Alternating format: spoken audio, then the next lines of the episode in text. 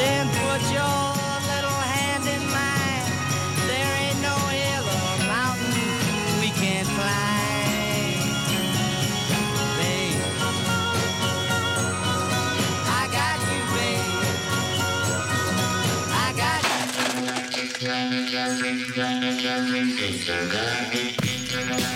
you.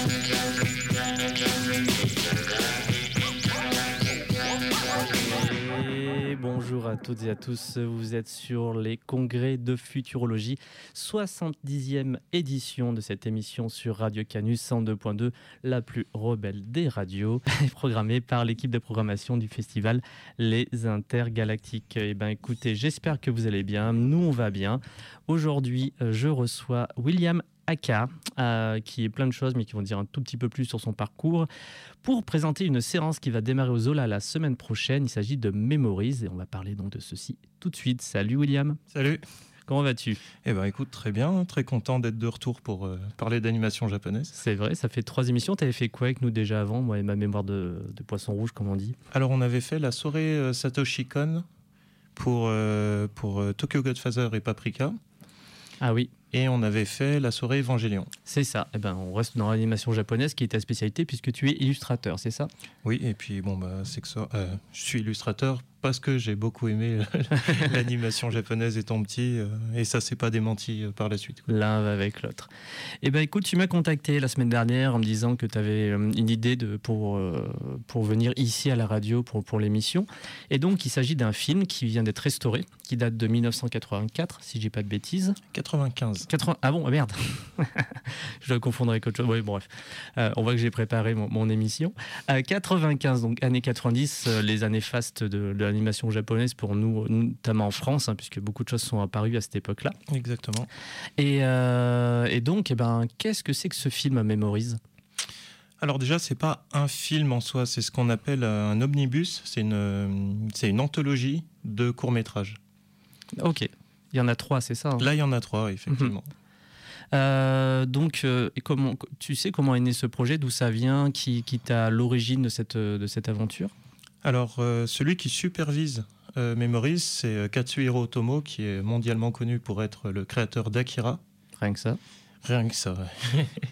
Et c'est une époque où, où Otomo, il est, il est en feu, quoi. Il, il crée euh, truc sur truc, il est impliqué dans plein de trucs. il- S'il réalise pas, il, scénarise. euh, S'il scénarise pas, il fait le cara design. euh, Il est, il est dans sa, dans sa meilleure forme. Et justement, si je suis très content de, de, pouvoir présenter cette séance, c'est que, à mon avis, Memories, c'est un peu un des derniers représentants de, de cet âge d'or de, de l'animation japonaise. quoi.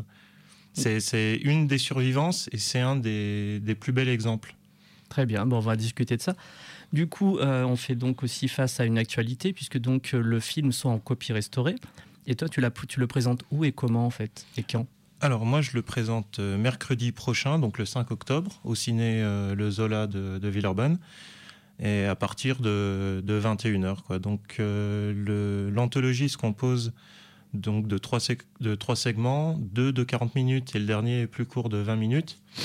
Et, euh, et je vais faire une petite, euh, une petite présentation de, de 15-20 minutes avant, avant le film pour donner un peu aussi euh, quelques pistes et, replacer le, le- le film dans son contexte, quelle est son importance, quels sont ses auteurs. Voilà, un peu ce qu'on va faire aujourd'hui, mais en plus court. Et du coup, cette ressortie, elle est nationale? Oui, oui, elle est, euh, bah, en fait, elle est distribuée par, euh, par Eurozoom. Oui, c'est vrai que c'est écrit en gros sur, le, sur, le, sur la bande d'annonce. Et, euh, et du coup, bah, c'est c'est exceptionnel parce que à mon, enfin, le film n'est jamais sorti au ciné.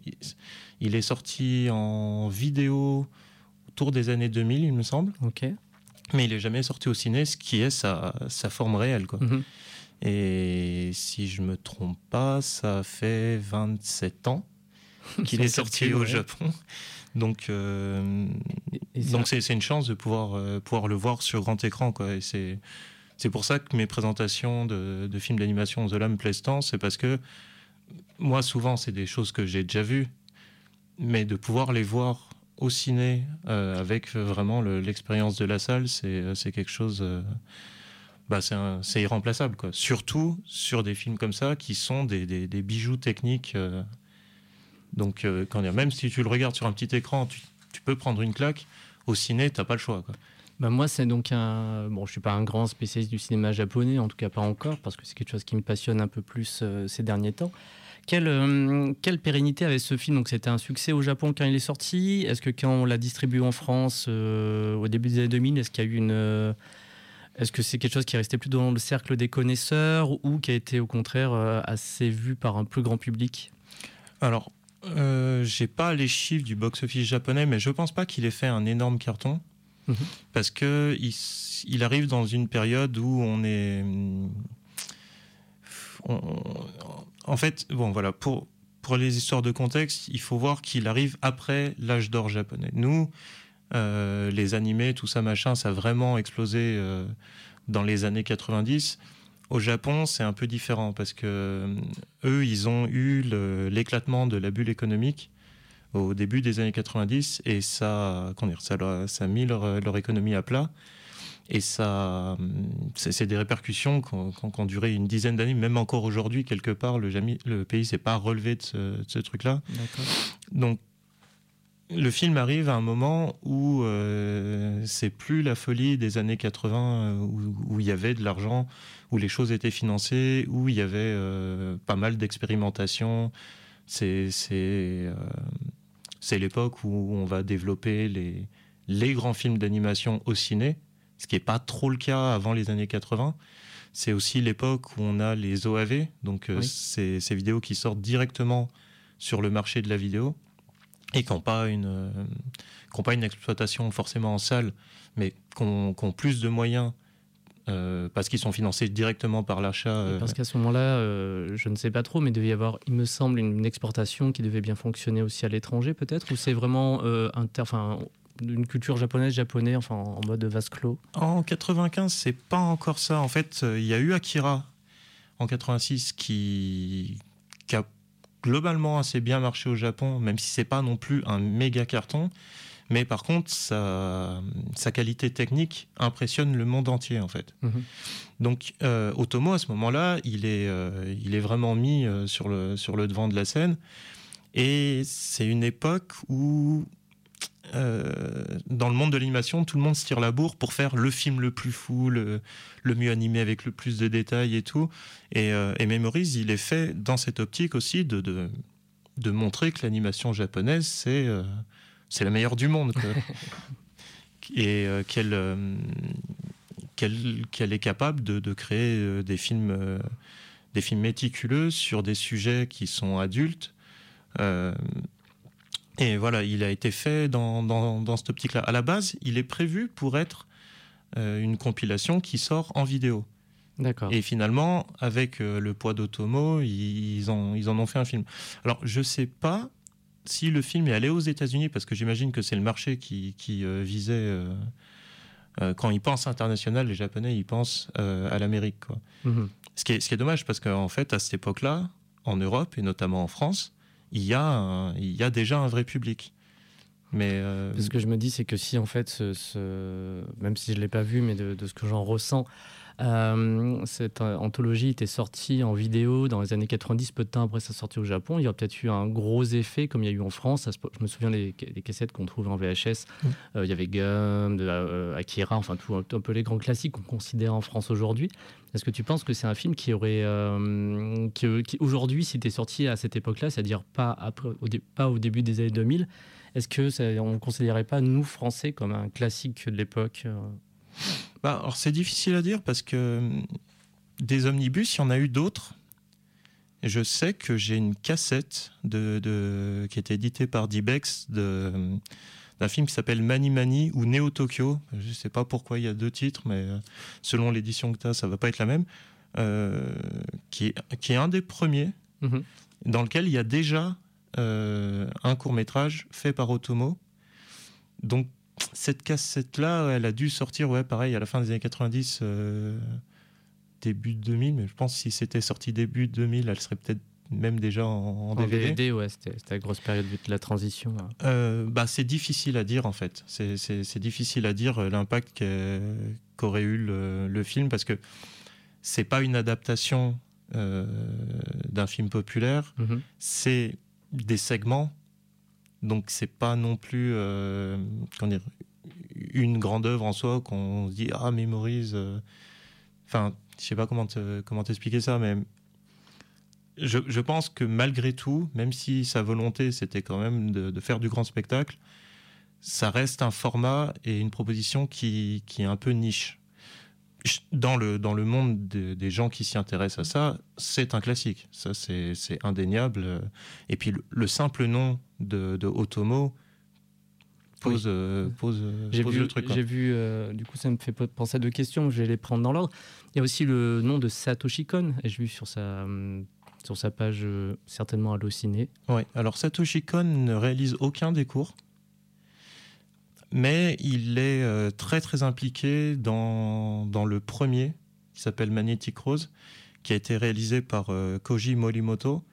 Mais euh, Satoshi Kon, dedans, il, fait les, il est à la direction artistique, du coup il fait les décors, Ok. il fait les, les layouts. Donc le, le layout, c'est euh, comment dire ça? C'est c'est comme un, un- un brouillon assez détaillé de, de la scène. On aura le décor, où sont placés les personnages. Ça, ça, ça sert de référence euh, pour à la fois l'animateur qui sache qu'est-ce qu'il fait de ses personnages et le, et le décorateur, je pense qu'on dit comme ça, enfin celui qui peint les décors pour avoir euh, une scène, euh, une scène assez propre. Et il est, il est crédité au script. Mhm. Et je pense malgré tout qu'il a dû travailler le storyboard parce que quand on voit le storyboard, parce qu'on peut, on peut trouver des, quelques planches sur le net, euh, ça n'a pas le style de, Morimoto. Donc, quelque part, ça a dû être aussi quand même. euh, Enfin, les deux l'ont dit en fait. Les deux ont dit qu'ils ont travaillé à, essayer de, s'extraire de l'influence d'Otomo et de, de faire quand même leur film, même si le film se base sur des histoires courtes euh, dessinées par Otomo peut-être une dizaine d'années auparavant. Eh Ben, ma question, justement, donc, qui dit anthologie, enfin, ou euh, omnibus, comme, comme tu dis, euh, enfin, comme tu, comme tu me l'expliques plutôt, euh, dit généralement qu'on a, on a des variations de qualité d'un film à l'autre. Bon, il n'y en a que trois, il n'y en, a pas douze. Qu'est-ce que tu aimes, toi? C'est quelque chose qui te plaît? Enfin, vraiment, on a parlé un peu des spectateurs, de, en, en général ou sur celui-là en particulier euh, sur celui-ci en particulier, et si tu as par exemple aussi au milieu, c'est là où va ma question, est-ce qu'au milieu de tout ça, tu as, as un, un petit préféré parmi les trois qui sont présentés? Ah bah on en a toujours un, un Ouais, préféré quoi. Ce, qui- enfin, ce qui est intéressant avec euh, avec les omnibus, c'est que euh, selon les sensibilités de chacun, tu en as toujours un qui, qui, qui va qui va forcément résonner plus euh, chez toi. Bah moi par exemple, euh, mon préféré, c'est celui du milieu. C'est celui qui est fait par euh, celui qui est le moins connu et qui me qui me qui me plaît énormément parce qu'il est euh, Qu'est-ce qu'il raconte celui-ci? Euh, bah écoute, on peut, on peut faire une petite présentation de. Oui, on de- part, enfin là on est en mode discussion, du coup j'ai pas trop prévu de plan de discussion comme d'habitude. Euh, oui, oui, bien sûr, ben, écoute, oui, partons là-dessus, comme ça lance, ça lance un peu les, les- les trois. Bah, du coup, je vais Les les, trois films je vais les prendre dans l'ordre. Ok, Donc le premier, c'est Magnetic Rose. c'est euh, c'est un peu la claque graphique. Ils ont mis le, le plus impressionnant euh, au départ. C'est un cours qui se passe euh, du coup dans le dans l'espace, qui a des des vibes un peu à la, à la 2001. On suit euh, on suit un, cargo, euh, je crois un cargo un peu poubelle de, de, de l'espace et qui tombe sur sur un, amas de métal dont, ils captent des trucs. Du coup, ils vont voir. Bon, je vais vais pas énormément parler du du, du, du, du plot de chaque de chaque cours parce que comme ils sont courts, ce serait déjà, ce serait un peu gâcher les, les surprises. Mais euh, on on est assez proche en fait de Solaris. Ok, grosse, euh, grosse référence du coup là. Ouais, oui. euh, c'est. Donc, bon, je euh, pense que c'est assez assumé. Mais bon, peut-être que les gens ne savent pas ce qu'est Solaris, donc c'est un film de- d'Andrei Tarkovsky. Euh, voilà, film soviétique, adaptation de, du roman de Stanislas Lem, qui a écrit aussi le congrès futurologie, futurologie qui à qui on, nous rendons hommage avec notre émission qui s'appelle Les Congrès de Futurologie. Ben, on voit qu'on connaît son sujet en tout cas. oui, bah, du coup, ben, voilà, là, s'il y a des gens qui connaissent Solaris et qui n'ont jamais vu euh, Memories, c'est un peu une variation sur, euh, sur, sur le même thème. Quoi. Donc voilà, ils arrivent dans une station et bon, il va se passer des trucs un peu étranges. Euh, voilà, je ne veux pas en dire beaucoup mhm. plus. Euh, techniquement parlant, c'est ouais, voilà, c'est celui sur lequel ils ont sans doute mis euh, le, le plus de moyens. Quoique le dernier est pas mal non plus, mais comme il est moins long, je, pense que c'est quand même le, gros morceau du film. Euh, on est sur une animation avec des personnages aux proportions réalistes, avec un gros souci du détail, des machines et, et du, mouvement, parce que comme ils sont... Euh, il y a des parties où ils sont en apesanteur, enfin, il y a, tout, un, travail de, faire cet aspect flottant, mais, quand même crédible du poids des objets, du poids des masses. Et, euh, et, voilà, et on se fait plaisir, on anime des trucs en perspective euh, à la main, enfin, c'est c'est assez, assez démentiel. Celui d'après, qui est mon préféré, euh, donc voilà, juste pour revenir, celui-là, c'est celui qui est fait par euh, Morimoto et, euh, Satoshi Kon. Celui d'après, il est fait par quelqu'un qui s'appelle Tensai Okamura, je crois. Oui, c'est ça. Et il raconte, alors il s'appelle Sting Bomb, donc la, bombe puante. Et j'aime beaucoup celui-là parce qu'en fait, il fait un peu, un peu nouvelle, teintée de fantastique, un petit peu acide, enfin, un peu humour noir il a été conceptualisé en tant que, que, gag manga, en fait. Donc, ça, on a un personnage principal qui est un, qui est un peu un benet et euh, qui déclenche des trucs. Il se rend pas compte que c'est lui la cause de tout ça. Ok. Et du coup, il avance très naïf euh, en déclenchant des catastrophes euh, absolument euh, monumental. Et ouais, j'aime beaucoup ce cours parce qu'il ne fait que monter en intensité. Il commence comme, une espèce de, de, je sais pas comment dire, de, de, petite série, de, une petite ville japonaise de la banlieue de Tokyo, mais un peu dans les montagnes. Et il va se terminer en, quelque chose qui qui, qui, demande des moyens assez, assez astronomiques pour arrêter la, catastrophe qui est, qui est en cours. Et le tout dernier, donc c'est euh, Canon Fodder, donc Shera Canon. C'est un, donc c'est le cours de Otomo qui lui a un style euh, qui s'approcherait plutôt de d'un livre d'illustration. On est sur euh, sur un sur un dessin voilà très très illustré avec beaucoup de, traits de, crayons assez gras, beaucoup de, jeux de texture et qui est conçu comme un comme un long plan séquence donc de 20 minutes. Donc c'est évidemment pas un vrai plan séquence vu qu'on est en animation, mais euh, la caméra ne s'arrête jamais quoi. Et ça a été, euh, ça, a dû être assez compliqué à faire aussi parce que les, mouvements de caméra sont, sont pas des mouvements de, de travelling latéraux. Ça, ça, monte, ça descend et j'avais vu dans le, dans le making of par exemple, on voit un plan et on voit qu'il y a euh, quasiment une pièce entière remplie de dessins qui serpentent pour faire tous les mouvements et tout. Enfin, c'est quand même assez. Euh, et du coup, tous les décors prennent en compte les déformations de la caméra pour que ça, pour que ça marche. Et, euh, et celui-là est assez intéressant parce que techniquement, il n'y a pas vraiment d'histoire. On suit en fait le quotidien d'une de, ville fortifiée, gigantesque, où tous les bâtiments sont des canons. Et, euh, et on suit une famille d'ouvriers qui, qui travaillent dans les canons, il y a constamment un message que telle nation obscure euh, nous attaque, euh, il faut se défendre. Et du coup, on, ne verra rien de conflit, on, voit juste qu'est-ce que c'est que, que la vie dans, ce, dans cette état-cité euh, militaire sous, sous, une énorme propagande. Quoi. Ok.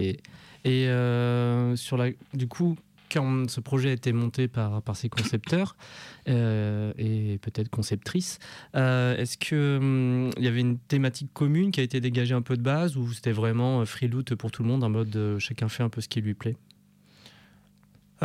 Alors, moi, je vois pas de lien direct entre, euh, entre les cours. Ce qui est, ce qui est différent du, d'un précédent omnibus qui avait été aussi pas mal euh, supervisé par, euh, par Otomo qui s'appelle Robot Carnival, Mhm. dont je dont j'aimerais un jour pouvoir que j'aimerais un jour pouvoir présenter où là le, le thème c'est les robots quoi. Donc chacun est libre de faire l'histoire qu'il veut mais là il y a là il y a un vrai thème. Memories, je peut-être qu'il y en a un, j'arrive pas à le à le, à le sortir. À la rigueur, ça, ça s'adresserait plus au premier cours qui lui traite euh, de souvenirs, mais les autres, euh, pas vraiment. Quoi. Je, je pense que c'est c'est plutôt l'occasion de, de- pour Otomo de, de- de faire travailler des gens qu'il connaît depuis longtemps, qui, dont il apprécie le travail, et, euh, et créer quelque chose de, de- quelque chose de grand en fait. Mais je ne vois pas de thème qui lie, euh, qui lie tous les cours, au moins dans celui-là. quoi. D'accord. On connaît la, la raison euh, pour laquelle Eurozoom du coup a décidé de, de restaurer cette copie, de la distribuer. Enfin, il y avait. Est-ce qu'il y a une raison un peu, enfin, peut-être une raison particulière ou peut-être c'est du patrimoine ou une volonté euh, éditoriale euh, ben, de l'éditeur du coup? Alors, moi, je sais pas, parce que c'est vrai que c'est pas un aspect sur lequel euh, je me suis penché. J'ai pas cherché euh, sur le site d'Eurozoom s'il y avait. euh, Une interview, justification, particulière, une mais-. Mais c'est eux qui avaient aussi, euh, qui avaient aussi fait la, comment dire, la ressortie de Évangélion. Oui, Donc je pense que chez Eurozoom, il doit y avoir des gens comme moi qui, euh, qui ont envie de, de- de- de remettre en avant des, des- des grandes œuvres euh, de l'animation des années 90, parce que c'est un style qui n'existe plus en réalité aujourd'hui. On, on- est encore, même si, même si dans Memories, on a un peu d'utilisation utilisation d'images de synthèse, notamment euh, pour, euh, pour quelques effets, et puis dans le, dans le dernier cours, pour certains, pour certains plans qui sont un peu en 3D, sur lesquels on a mappé le- les décors, histoire de donner de la profondeur, euh, on est encore sur un travail d'animation euh, à l'ancienne, dessiné à la main, peint sur cellulo. Et, euh, et ça, ça donne une, une esthétique qui, qui est particulière, que je trouve beaucoup plus qualitative que ce qu'on fait aujourd'hui, où l'ancrage, enfin au moins les couleurs sont, sont, sont faits au numérique. Souvent, le dessin est fait maintenant sur tablette aussi.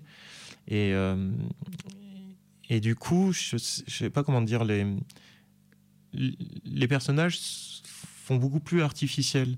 Ils font moins, euh, ils font moins corps avec le, le décor justement. Mhm. Tu vois ce que je veux dire? Ouais. Il y, y avait un truc quand on filmait des cellulos. Quand tu vois un cellulo sur un décor, tu vois bien que c'est un dessin sur un autre dessin. Mais quand tu les filmes et que tu les, et que tu les montes ensemble, il y a quelque chose de cohérent. Tu je trouve qu'ils font vraiment partie du même univers. Et, euh, et aussi, tu vois, par exemple, aujourd'hui, tu vas faire tes personnages et puis tu vas ajouter euh, au compositing, tu vas ajouter des, des lumières, tu vas ajouter euh, des effets de teinte, de couleurs pour essayer de simuler le, ben, l'intensité lumineuse. euh, Est-ce que c'est la nuit Est-ce que, enfin, tu vois, des trucs comme ça.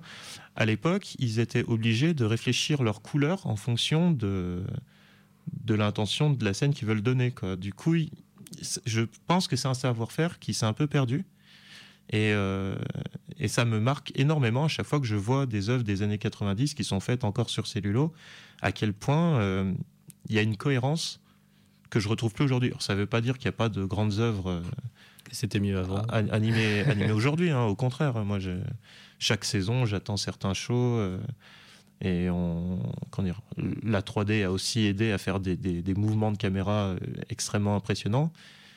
Mais j'y trouve pas ce, dire, cette évidence dans l'image que, qui- qu'il y avait dans les années 90. Par exemple, je ne sais pas si tu connais la série euh, Hunter x Hunter. Ouais, si, si. Je suis tombé il y a pas longtemps sur internet sur une comparaison parce que la série est ressortie. Ouais. Elle était déjà sortie, donc elle est adaptée d'un manga. Elle est déjà sortie dans les années 90 et elle est ressortie récemment. Et j'ai vu une comparaison euh, de la même scène des deux séries différentes. Mhm.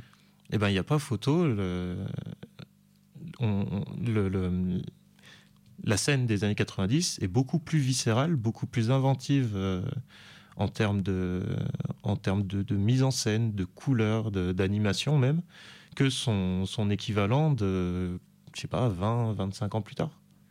D'accord, donc euh, ça faisait partie de mes questions, mais donc c'est quelque chose qui te, en tant qu'amateur d'animation, et mais tu as déjà répondu plus ou moins à cette question, c'est quelque chose qui, qui aurait tendance à te manquer, euh, et tu penses, mais pareil, c'est une question euh, vraiment à la volée, que c'est quelque chose qui, tu penses, ne reviendra plus, l'animation à l'ancienne Bah, le- Non, parce que c'est.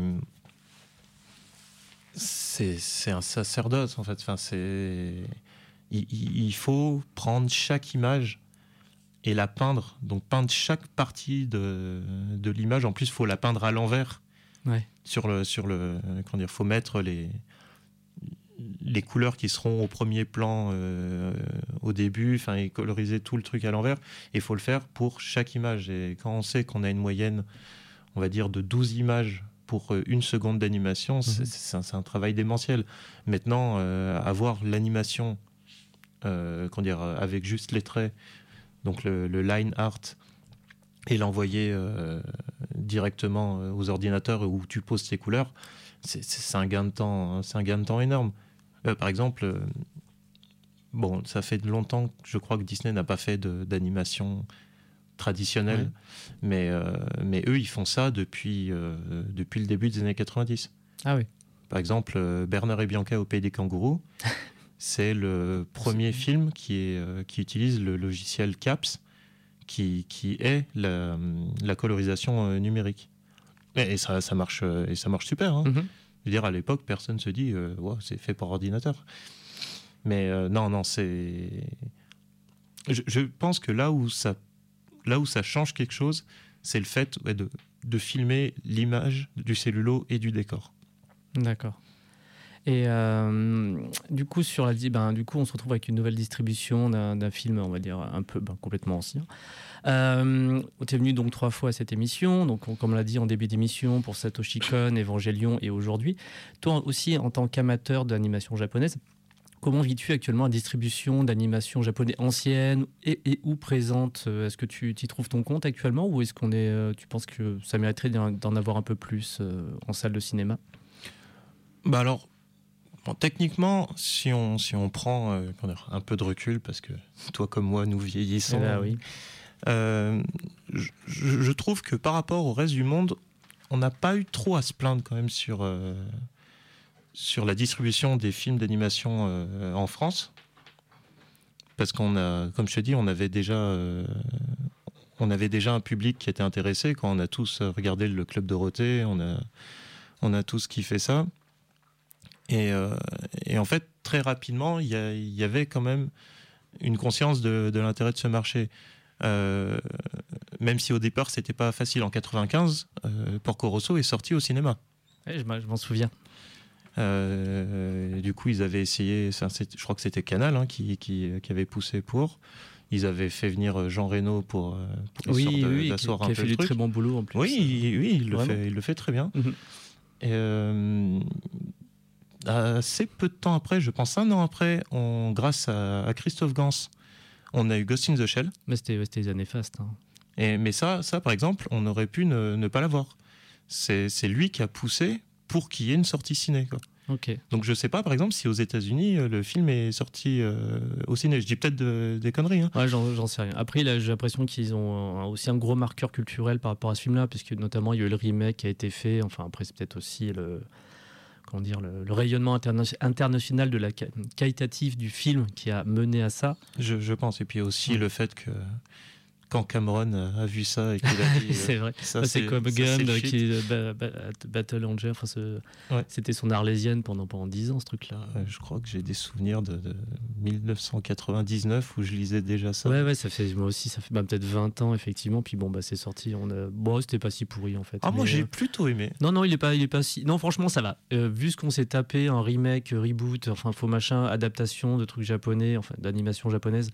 euh, Est-ce qu'on s'est tapé en truc vraiment tout pourri Non, il s'en sort vraiment. Il laisse un peu l'eau du panier, hein, En, clairement. en fait, le seul truc qui me pose problème, mais je comprends pourquoi il est comme ça, c'est que si tu adaptes Gum tel que c'est censé être, bon, bah, c'est interdit moins de 16, quoi. Oui, de ouf. Et là, du coup, je trouve qu'il a quand même respecté le globalement le. le- Oui, il a pris un arc qui s'est un peu tenu. Après, il y avait le côté. euh, Après, voilà, c'est un il- petit il- peu youpi la vie. Ça euh, servait, ce- je ce trouve qu'il y avait la partie, euh, je sais plus comment ça s'appelle ce sport avec la balle. Le, le motorball. Ouais, le motorball qui, qui a été rajouté, je pense, pour faire cool, mais qui finalement, scénaristiquement, à part pour une éventuelle suite, aurait pu avoir un intérêt. Mais je me suis dit, Dans- pourquoi ils ont foutu ça alors que c'est justement. Dans un- l'histoire, ça arrive après, Oui, c'est ça. mais ils l'ont vraiment d'un coup, et c'était stylé. Ouais, tu trouves? Ah, moi, j'ai quand même bien Ok, kiffé. d'accord. quoi. Moi, j'ai trouvé que c'était c'était dispensable. C'était dispensable, mais moi, ça m'a fait plaisir de le voir. Euh, je trouvais que c'était plutôt bien fait. Quoi. Après, voilà, le film, pour, pour passer et pour être financé, à mon avis, et pour espérer avoir une suite, euh, a lissé énormément de, de toute la violence de, de Gum, Oui. parce que c'est quand même un univers assez dur. Là, c'est c'est une sympa favela. Ils sont pas riches, mais ça se passe. quoi. Oui, bah, ils, jouent, ils jouent au foot tranquille dans les rues, ils sont, ils sont, ils sont pas trop traumatisés effectivement, alors qu'effectivement Gum décrit un, un monde, euh, bah, il vit dans une poubelle hein, concrètement, Enfin, Ouais. même vraiment concrètement. Et, euh, et là, ouais, ils ont, ils ont l'air, euh, je sais pas, ça sourit, euh, ça joue dans les rues, bon bah il y, a- y du crime, hein, normal, mais Ouais, bah, c'est pas violent quoi. Voilà, il y a du soleil, les rues Oui, c'est vrai, c'est vrai que oui, le soleil m'avait un peu choqué aussi, enfin ouais, ouais, alors que ah, c'est une décharge. Puis les robots sont très propres aussi. C'est vrai. Mais bon, bref. Bon, J'espère quand même voir la suite parce que j'ai envie de voir bien euh, aussi, ouais. Destinova, enfin Edward Norton en Destinova. Ah putain, je savais pas. Ah, Tout à la fin, c'est. Ah oui, j'ai oublié, alors je, je savais pas, je, je Bon. oublié. Là, on est sur du live. Euh, pour revenir sur, euh, sur la distribution d'animés, donc oui, voilà, on a eu Ghost in the Shell. Et puis, euh, je sais pas si c'était Gebeka, enfin, je sais pas qui a quand même dit, allez, Miyazaki, on y remet. Ouais. Il y a eu Mononoke qui, moi, a été le météore qui m'a qui m'a convaincu de, de m'intéresser euh, très très fort à ça, euh, au-delà de, de l'intérêt que je pouvais avoir pour euh, Dragon Ball, Chevalier du Zodiac et, et compagnie. Nos classiques. Et, euh, et puis après, il y a eu Chihiro. Et bon, mais là, le... Ouais, après, Miyazaki est un peu trusté. Enfin, c'est un peu. Ben, ça a plu à Télérama, concrètement. Ouais, voilà. Et, euh, Alors que, alors que eux-mêmes avaient dit à l'époque de Porco Rosso, euh, oui, bon, alors c'est sûr, c'est pas, c'est pas, euh, comment ils appelaient ça? C'est pas japonaiserie, mais bon, on l'appelle le Disney japonais là-bas. Hein, faut pas, faut pas ça, déconner. un peu ça. Puis après, ils ont bien retourné, pas le retourné leur veste, mais ils ont, ils Ouais, ont c'est- bien changé d'avis. Ouais. Spéciale dédicace à, à Cécile Muri de Télérama qui, euh, qui encense tous les, tous les Miyazaki Ah euh, bah, depuis. c'est- leur, leur cam. Et, et- qui a dit que le, quand il y avait une soirée, je me rappelle, où il passait euh, Jinro Ah, et le film de Cowboy Bebop. Et quand tu lisais la critique, il y avait que des éloges sur les deux films. Et ben, ils avaient que un T. c'est vrai. Incroyable. Ah, faut pas. c'est fou.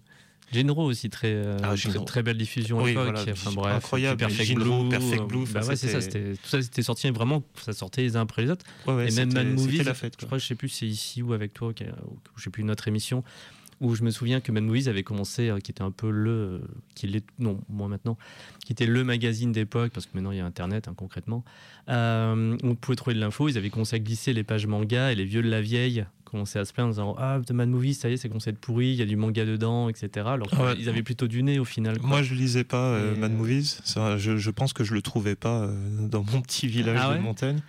Enfin, ou alors Ah, je regardais pas. C'était hein, sacré, moi, tous les deux mois d'aller me choper mon Mad Move. euh. Mais euh, oui, non, mais de toute façon, euh, aujourd'hui, c'est plus, c'est plus une question. Quoi. Oui. On a quand même finalement pas mal de films d'animation qui, qui sortent. On a aussi la chance, je pense, d'avoir le Festival d'Annecy qui est en France, qui est le plus gros festival euh, mondial d'animation, du coup, qui met aussi en lumière euh, certains trucs. On, bah, je crois qu'on a eu tous les Osoda en salle, Ok. par exemple, La Traversée du Temps, Ah euh, Les Enfants. Loups, Summer Wars. Ah, Summer Wars, j'ai vu, ouais. Euh, et on a eu, euh, dire, on a eu du Yuasa aussi, on a eu euh, Lou et l'île aux sirènes. ouais. Your Name aussi. Euh, ouais, et Makoto Shinkai. Enfin bon, Makoto Shinkai, c'était un peu dur de, de passer à côté vu que le film a éclaté euh, Chihiro, ce qui est quand même un truc absolument incroyable. Avant de se faire éclater euh, par, par Demon Slayer. Ah oui, ah, le, le film qu'ils ont sorti là, ouais. Ouais. Qui est cool. J'ai jamais vu, j'ai dû voir le premier épisode. Ça a l'air sympa. Moi j'aime bien. Mais moi, ce qui m'a tué, c'est que qu'un film qui fasse partie du coup d'une série, qui est, qui est une partie de l'histoire, euh, a- aille, euh, dire, soit le, le- le plus fort, quoi. Oui, c'est euh, et en plus c'est- c'est vraiment des, c'est un film qui tirait des épisodes de la série, qu'ils ont transformé ça en film. C'est assez, c'est un procédé assez étonnant, mais carton absolu quoi. Et donc, du coup, bon, pff, après, tu peux pas sortir en salle tous les films d'animation qui sortent, euh, qui sortent au Japon, quoi, parce que malgré tout, il y en a plein qui sont, qui sont pas forcément si fantastiques que ça.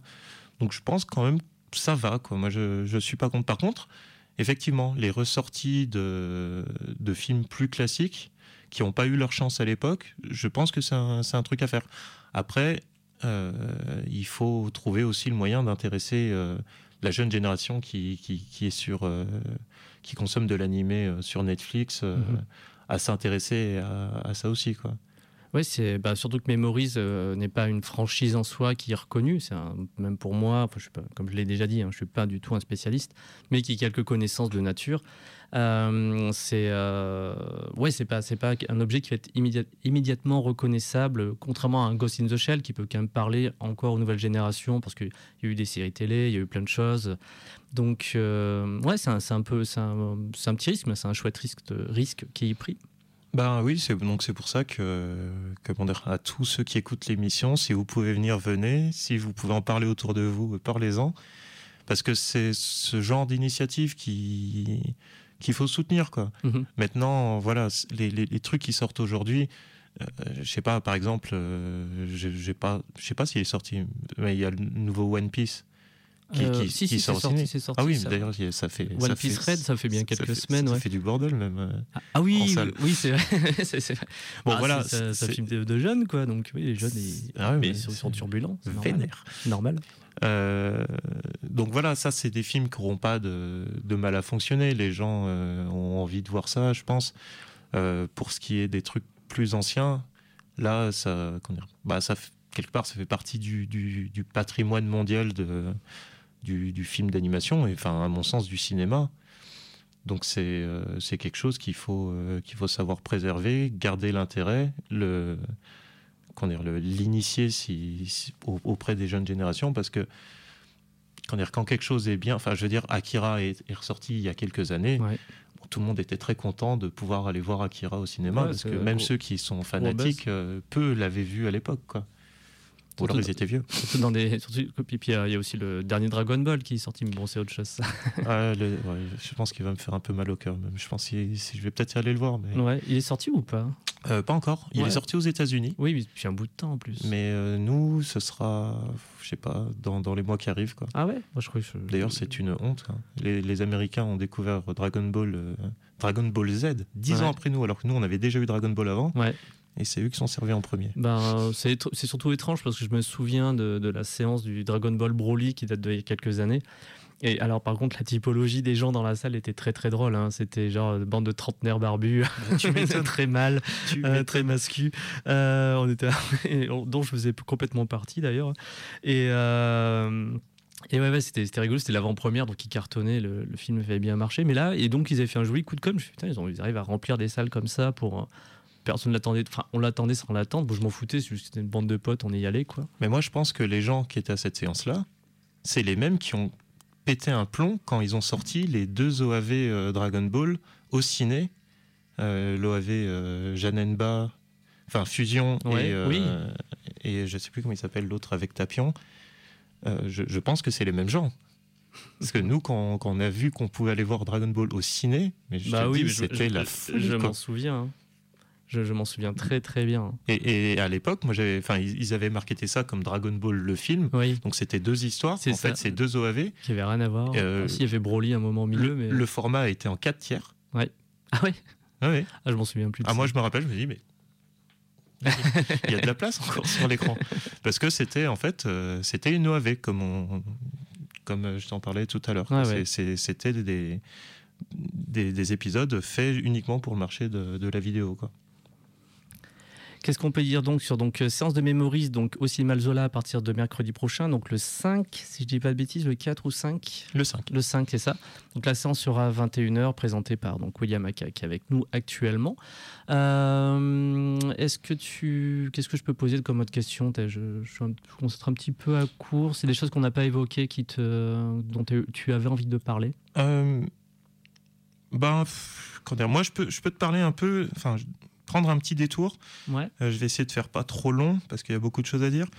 Euh, et revenir un peu sur pourquoi je pense que c'est euh, c'est un des derniers films de son genre et un, comment dire, un, euh, un bon représentant de, de l'héritage de ce qu'a été l'âge d'or de, de Mhm. l'anime japonaise. Donc, il faut revenir.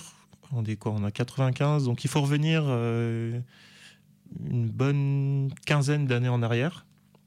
Donc au début des années 80, euh, il y a deux phénomènes. Donc il y a cette histoire de bulle économique, donc qui est un- une concentration euh, de comment dire de d'actions financières euh, sur l'immobilier aussi. Enfin, le, la cote du Japon, enfin quand tu regardes les graphiques, c'est impressionnant. Pendant 10 ans, ça monte à un niveau euh, stratosphérique. Il y a de l'argent partout.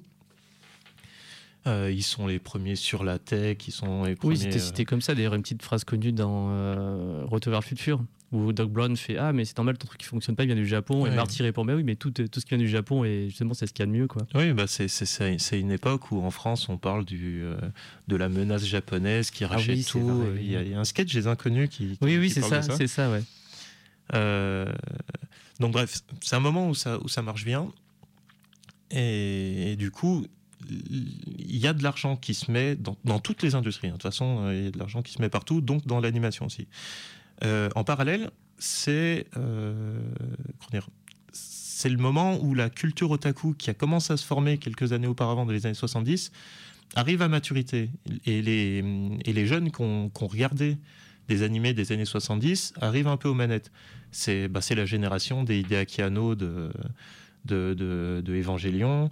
C'est euh, c'est les gens dont, dont, dont on parle. C'est les euh, Koji Morimoto, c'est euh, c'est Otomo, même si lui il est à peine plus vieux que, que les Ouais. autres.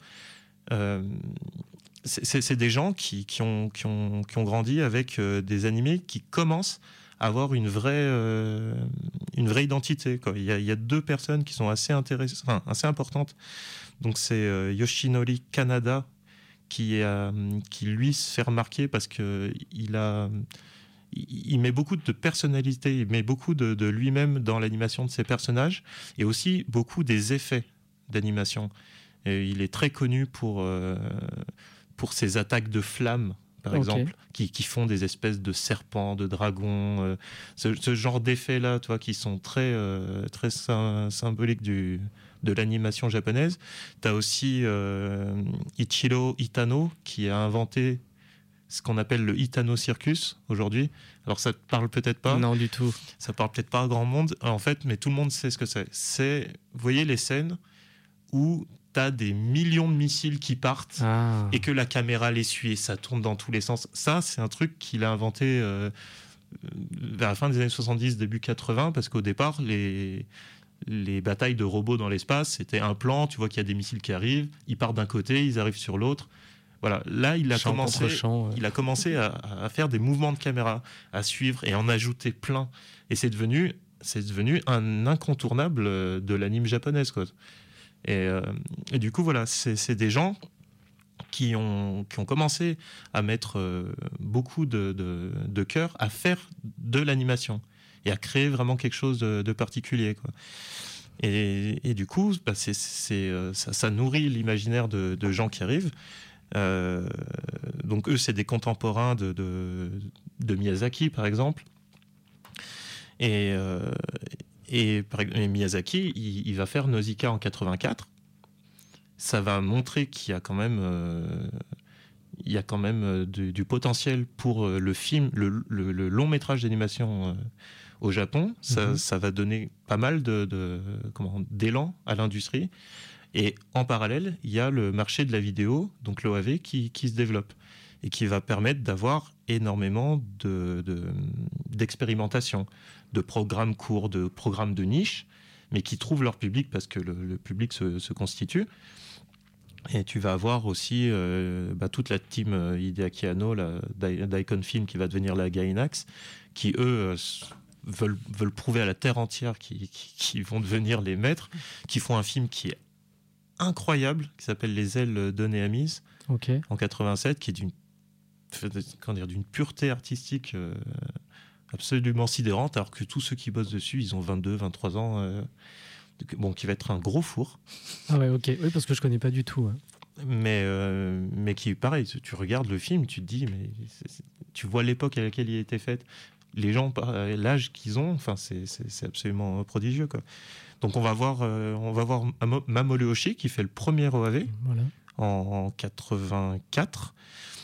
Là-dessus, tu vas, il va faire aussi L'œuf de l'ange, qui est un Ah. film très très bizarre, euh, Oui, mais oui, je est- confirme. qui est très très onirique.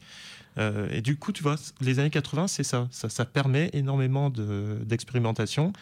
et, euh, et bon, bah, ils, ils se connaissent un peu tous. Quoi. Ils disaient, t'as vu l'autre qu'il a fait? Attends, moi je vais faire ça, ça, ça. Et ça grimpe, ça grimpe, ça grimpe. L'émulation et du pognon et tout va bien. Ben voilà, même s'il y a des trucs qui se cassent la gueule, euh, il y, a, y a une vraie volonté de, de, de faire quelque chose. Quoi. Et, et au début des années 90, le, la bulle économique éclate. Ça laisse euh, sur le carreau un grand nombre de sociétés. Il faut savoir que le Japon, à cette époque-là, c'est plein de petites sociétés qui font plein de trucs, tu vois. Mais c'est pareil dans le jeu vidéo. C'est et là, du coup, ce truc-là va, comment dire, va pousser l'argent à se rassembler sur des grosses euh, corporations, quoi. Mhm. Vous avez celles qui tiennent et qui rachètent à un peu de frais qui permettent de. Ouais, et puis ça, J'imagine, ça va hein, être, ça va être des gros groupes. Ça, on, va, on va hein. revenir sur euh, vraiment un système de, de grosses entités. Et, euh, et en fait, c'est un peu la fin. C'est la fin de l'âge d'or, mais c'est un peu la fin de l'animation japonaise. Par exemple, quand, quand, quand Anno, en 95, 95-96, il fait Evangelion, euh, il me semble qu'il le dit déjà, en fait. Que, que, que de toute façon, là, euh, il n'y a plus d'argent. Euh, L'animation japonaise a besoin d'argent pour exister. Et les seuls trucs que, que tu peux faire, c'est parce que tu as des sponsors qui décident de mettre de l'argent dans des trucs euh, qui, sont, qui sont safe, en fait. A- adapter le, le manga du Bah, moment, euh, tout ça. Et du coup, cette période de création où on, on crée de l'animation, tu vois, Mhm. on ne fait pas un animé d'un autre support. Ça, c'est un peu fini. Et, euh, et qui arrive donc 4-5 ans après l'éclatement de cette bulle, euh, je pense porté par le poids d'Otomos, c'est un des derniers représentants de ce truc-là. Parce que pour revoir un omnibus, il va falloir attendre euh, 2003, si je ne me trompe pas. Euh, attends, je vérifie. Euh, oui, c'est ça, 2003. Il va falloir attendre Animatrix. J'allais, j'allais l'évoquer de ouf euh, parce que tu m'as dit omnibus et etc. J'ai, j'ai pensé ah tiens j'allais te poser la question un moment ou si on avait le temps. J'ai dit tiens Animatrix est-ce que c'en est un? C'en est tout à fait un. C'est c'est les Wachowski qui, qui viennent chercher la, la- la fine fleur de, de l'animation japonaise et qui veulent créer ce, comment dire, cette compilation de petites histoires, qu'elles soient reliées à l'his- à l'histoire principale ou non. Mhm. Et, euh, et là-dedans, bah, moi par exemple, celui que je préfère, c'est Beyond.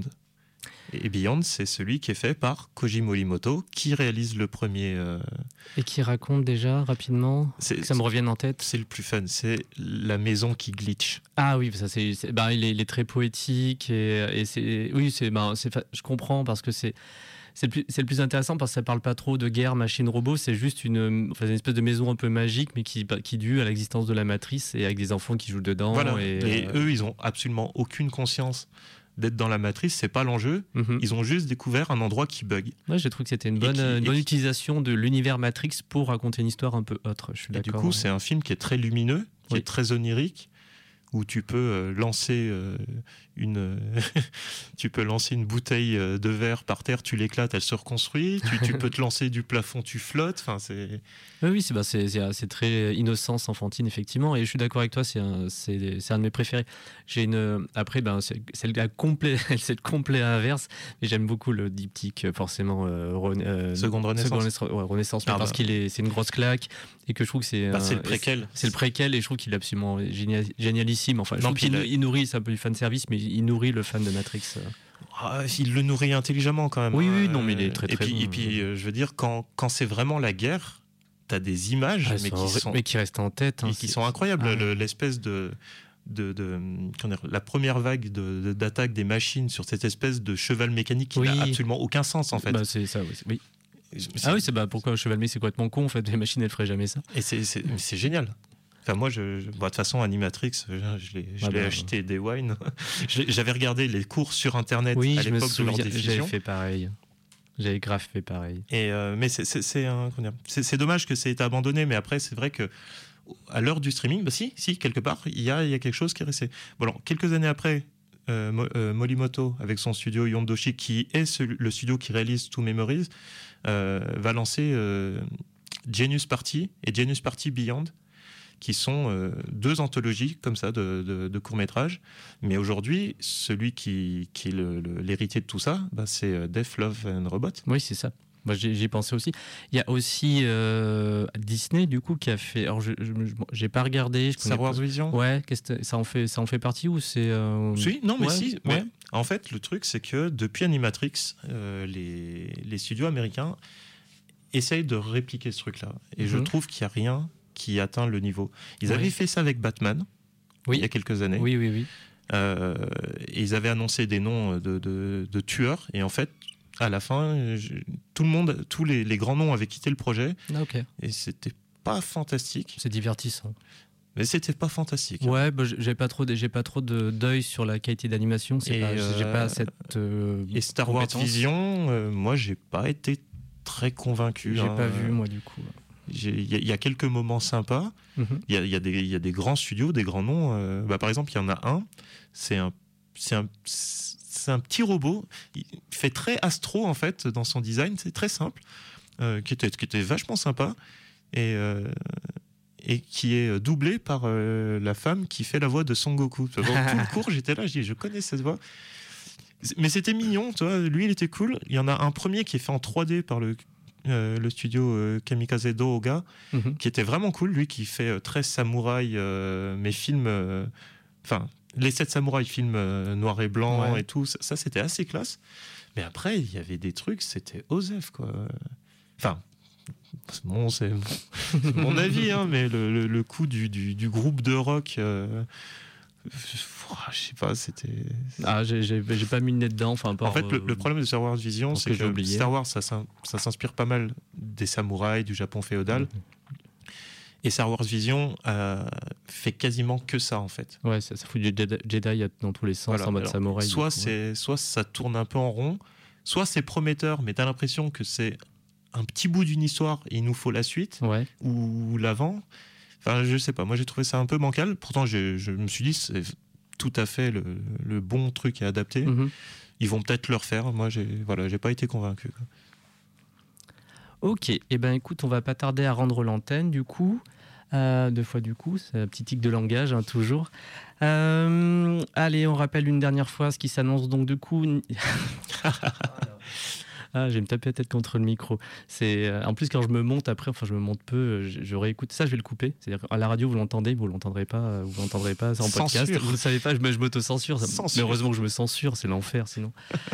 Euh, petit rappel donc de ce qui s'annonce mercredi prochain pour nous Lyonnais, Villeurbanais et pourquoi pas gens de la région au cinéma Le Zola. On a la reprise de Memories, donc euh, l'omnibus dont nous venons de parler avec William Aka, est présenté de nouveau par William Aka Voilà. qui nous fera une petite présentation pré-séance ou après séance Euh, avant séance. Avant séance, Avant ouais. séance, histoire de, de présenter les films, présenter un peu les auteurs, présenter le contexte et, que, et laisser les gens, euh, les gens rentrer dans, le, dans l'expérience. Et ben voilà, vous pouvez prendre vos billets sur le site, directement sur le site, vos préventes sur le site du Zola, hein, c'est facile à trouver. Euh, belle soirée, en espérant que tu aies l'occasion de faire de futures belles présentations de ce type-là, euh, William. Ah bah je l'espère, hein, je, répondrai présent si ça se présente. Eh c'est un grand plaisir de t'avoir accueilli sur ces 70e con- ce 70e congrès de futurologie, émission de science-fiction présentée par l'équipe de programmation du festival Les Intergalactiques. Et vous êtes sur Radio Canu 102.2, la plus rebelle des radios. Merci.